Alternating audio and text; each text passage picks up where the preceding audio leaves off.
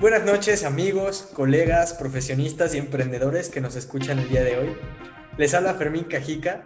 Muchas gracias por seguirnos en este proyecto. A nombre del equipo del Business les doy la más cordial bienvenida. En esta noche me encuentro con mi amiga, ex compañera de la universidad, hermana y colega Itzel Martínez.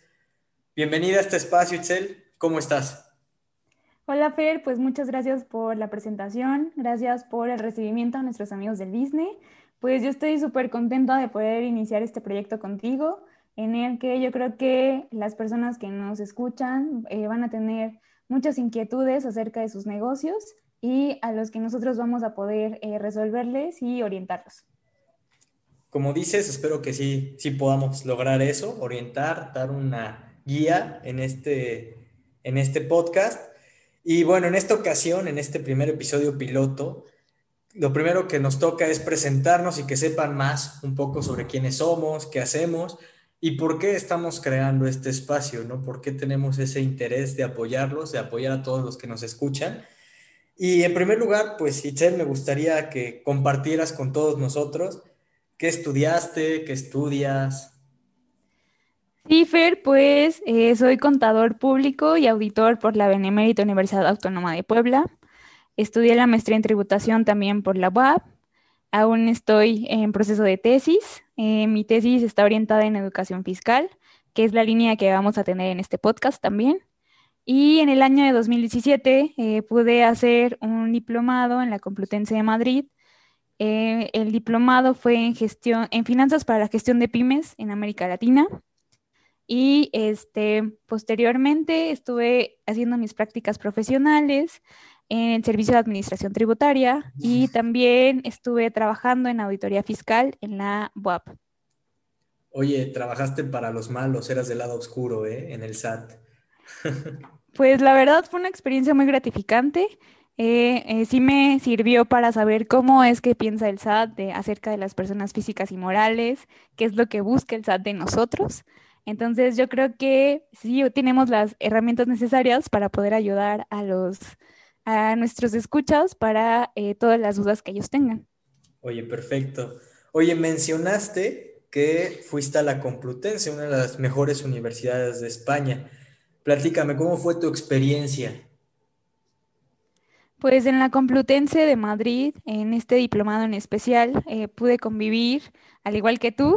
Eh, ahorita nos contarás un poquito más de tu experiencia en este, en este diplomado, pero tú me darás la razón, pudimos convivir con personas de Latinoamérica y pudimos eh, saber cuál es su enfoque acerca de la gestión de pymes en países como Colombia, Ecuador y el enfoque eh, que le da España también a este tipo de, empresas, sobre todo porque, como bien sabrás, eh, las pymes representan el 90% de la economía mexicana. Entonces, es, muy, es muy importante saber cómo gestionar las finanzas de estas empresas para que en un futuro crezcan y nos estanquen y este, queden en, su vida, que es más o menos de cinco años promedio y después quiebran. Entonces, este diplomado eh, nos ayudó para poder eh, analizar las finanzas de, de, estas empresas. Sí, perfecto, bien, bien lo mencionas, ¿no? La verdad fue una experiencia muy grata. Oye, estaba leyendo un poco de tu currículum también y me encontré con que en la universidad pues te dedicaste mucho a la investigación. Platícame, ¿qué tal esta experiencia? ¿En qué fueron tus investigaciones? Eh, las investigaciones que se publicaron son este, investigaciones indexadas, también se pueden encontrar en Internet y en libros indexados. Y tuve la oportunidad de trabajar de la mano de doctores adscritos a la universidad, en especial en la Facultad de Contaduría, acerca de pymes y su responsabilidad social. Como sabrás, la responsabilidad social eh, no solamente abarca el desarrollo sustentable de las empresas, sino que abarca su relación con el gobierno, su relación económica con los empleados también y que cuiden del medio ambiente. Entonces me enfoqué mucho en hacer este tipo de investigaciones y eh, son investigaciones que también me sirvieron para poder eh, darle una gestión eh, buena a las pymes este, en las que yo he podido asesorar también. Oye, pues la verdad que buen currículum, creo que tenemos mucho de dónde aprovechar todos, yo me incluyo también con los escuchas, porque va a ser un gusto poder compartir contigo este espacio y poder aprender de ti, de tu experiencia, ¿no? Eh, bueno, en esta ocasión también me, me gustaría presentarme.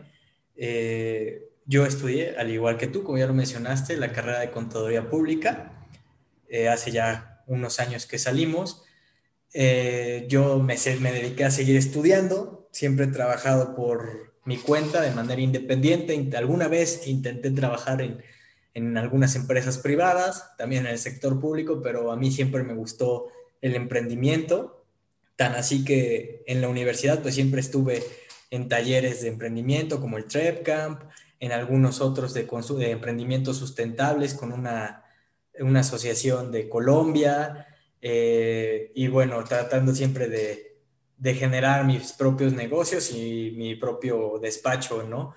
Eh, bueno, estoy estudiando la carrera en Derecho, ya voy en octavo semestre, hice una primera maestría en Mercadotecnia y ahorita me encuentro haciendo una segunda en Gestión Organizacional en un programa de la UAP también, adscrito al PNPC del CONACYT y mi proyecto de tesis tiene que ver con un sistema de gestión de base de datos aplicado a la mercadotecnia, precisamente en pymes. Creo que ahí coincidimos, ¿no? Que nuestra trayectoria profesional se ha dedicado también a asesorar pymes. De mi parte también me dedico a asesorar emprendedores, profesionistas y pequeños negocios en materia fiscal, financiera, administrativa y, e incluso en ciertos momentos legal.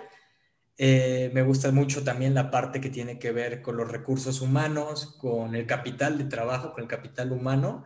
Este, y bueno, eh, ¿qué más te puedo platicar? También he dado algunas ponencias, me he dado cursos, me he desempeñado también en la vida académica, eh, también he dado clase en algunas universidades. Estuve tres años dando clases antes de esta pandemia en diversas áreas, finanzas, fiscal y mercadotecnia. Y bueno, eh, también tuve la oportunidad de un, un diplomado en fundamentos de marketing digital por parte de Google y un par de diplomados en análisis de datos por una universidad australiana y otra universidad estadounidense, Bond y Duke, respectivamente. Y bueno, no sé si tengas alguna duda, alguna pregunta.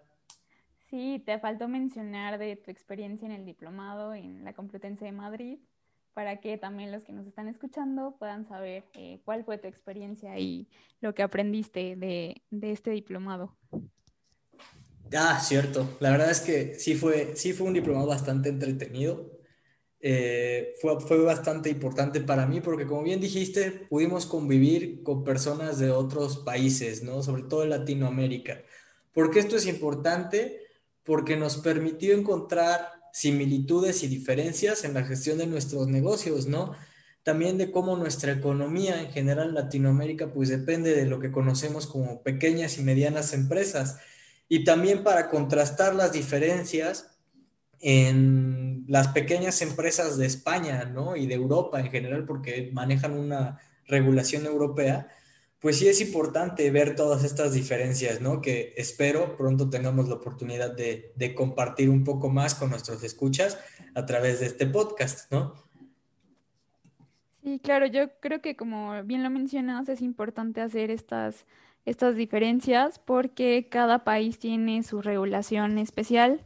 No solamente se trata de pagar impuestos, sino desde la consolidación de la misma empresa, desde poder establecerse eh, no en el comercio informal, sino en el comercio formal.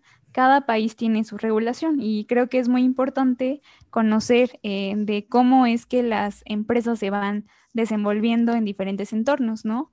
Eh, nuestra función aquí yo creo que no es nada más pensar en una, en, a nivel nacional, sino pensar en un nivel global eh, muchas de las empresas que empiezan como pymes eh, pueden extender sus mercados y de eso también vamos a hablar en el business, ¿no? De que hay que pensar de manera global y cómo es que nosotros podemos lograr esto. Efectivamente, ¿no? Y, algo importante que quiero rescatar también para los que nos escuchan, es que vamos a tratar de hacerlo lo más digerible posible, ¿no? Muchas veces cuando nos hablan de negocios nos asustamos, cuando nos hablan del SAT nos asustamos, cuando nos hablan de relaciones laborales y de derecho, de procesos administrativos, pues empezamos a tener miedo, ¿no? Que tendría que ser completamente lo contrario. Esto nos tendría que motivar e inspirar para tener empresas mejor organizadas, mejor capacitadas. Y pues obviamente la capacitación empieza por uno mismo, ¿no? Entonces, pues yo agradezco a todas las personas que, nos están escuchando el día de hoy y que nos, espero que nos van a seguir escuchando de aquí en adelante como parte de su rutina nocturna, rutina matutina, cuando vayan al trabajo, cuando estén en el baño, cuando tengan la oportunidad, ¿no? y bueno, no sé si quieras agregar algo más. Sí, eh, como bien dices, el podcast va a tratar de eso, de tratar de hacerle a los que nos van a escuchar eh, todas sus dudas acerca del SAT, especialmente lo fiscal. Han llegado varias dudas en los posts que has este, publicado en Facebook. Este, han llegado muchas dudas fiscales, pero el podcast no nada más se va a tratar de eso, sino que también pueden hacer preguntas del entorno económico y nosotros vamos a tratar de hacerles a ustedes llegar el mensaje de una manera eh, más cordial para que sea en un lenguaje más entendible y eh, no se olviden de estarnos escribiendo en las redes sociales para que nosotros también podamos transmitirles a ustedes eh, la información que desean saber. Exactamente, ¿no? Invitar a nuestras escuchas, obviamente a que nos den like, que nos compartan, agradecerles pues su tiempo, agradecerles la oportunidad de acompañarlos y pues no olviden que este programa lo hacemos juntos. Mientras más preguntas nos hagan, más tendremos trabajo nosotros y eso se los agradeceremos mucho, ¿no? Pues no me queda más que agradecerles esta oportunidad, agradecerles que estén aquí y pues desearles una bonita noche, una bonita mañana, sea la, sea la hora que sea que nos escuchen. Muchísimas gracias. Itzel, muchísimas gracias por compartir este espacio. A ti, Fer, muchas gracias y sigan pendiente del contenido que vamos a estar subiendo. Muchas gracias amigos por escuchar el business y recuerden, hablemos de negocios.